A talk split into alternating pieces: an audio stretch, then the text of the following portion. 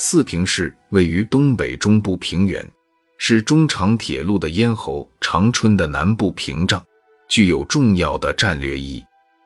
中共中央为有利于东北问题的和平解决，阻止国民党军向中国共产党北满解放区进攻，命令东北民主联军坚决扼守四平市。一九四六年四月，东北民主联军解放四平市。十八日，国民党军新一军第七十一军逼近四平，向四平发起轮番进攻。东北民主联军增调部队，在东起火石岭，西至八面城的百里防线上部署六个师旅，与之形成对峙状态。五月十五日，国民党军从本溪方向抽出一个军和两个师，总兵力达到十个师。十八日，攻占四平以东咽喉要地塔子山。五月十九日。东北民主联军经过英勇抵抗，但鉴于国民党军队大量增兵，坚守不利，主动撤离四平地区。接着撤出长春，主力转至松花江北岸休整，一部分部队分别转向西满和东满建立根据地。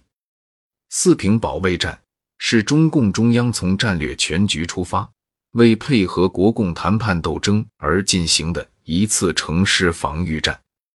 这次作战，东北民主联军虽付出伤亡八千余人的代价，但赢得了整补军队、建设东北解放区的宝贵时间。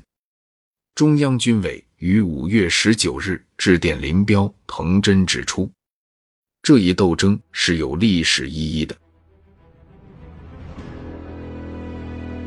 一九四六年三月二十七日，国共双方代表和马歇尔组成的三人小组。签订了调处东北停战协议。三月三十一日，停战协议墨迹未干，国民党东北行辕主任熊式辉和保安司令官杜聿明便集中五个军、十一个师的兵力，从沈阳地区向南北两个方向发动进攻，企图抢占四平、本溪、鞍山等战略要点，继而进占长春、哈尔滨。以达控制全东北之野心。东北民主联军司令员林彪、政治委员彭真遵照中共中央关于集中兵力于四平地区进行防御，以配合停战谈判的指示，先后调集十四个师旅于四平地区，阻止国民党军向北满进攻。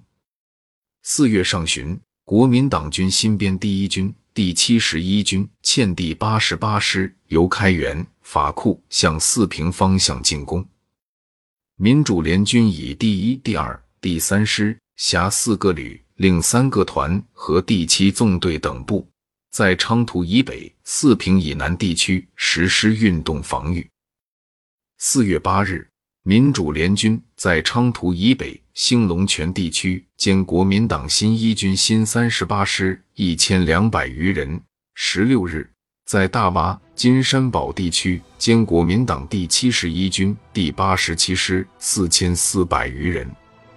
大洼战斗后，国民党新一军和第七十一军完全靠拢，并逼近四平。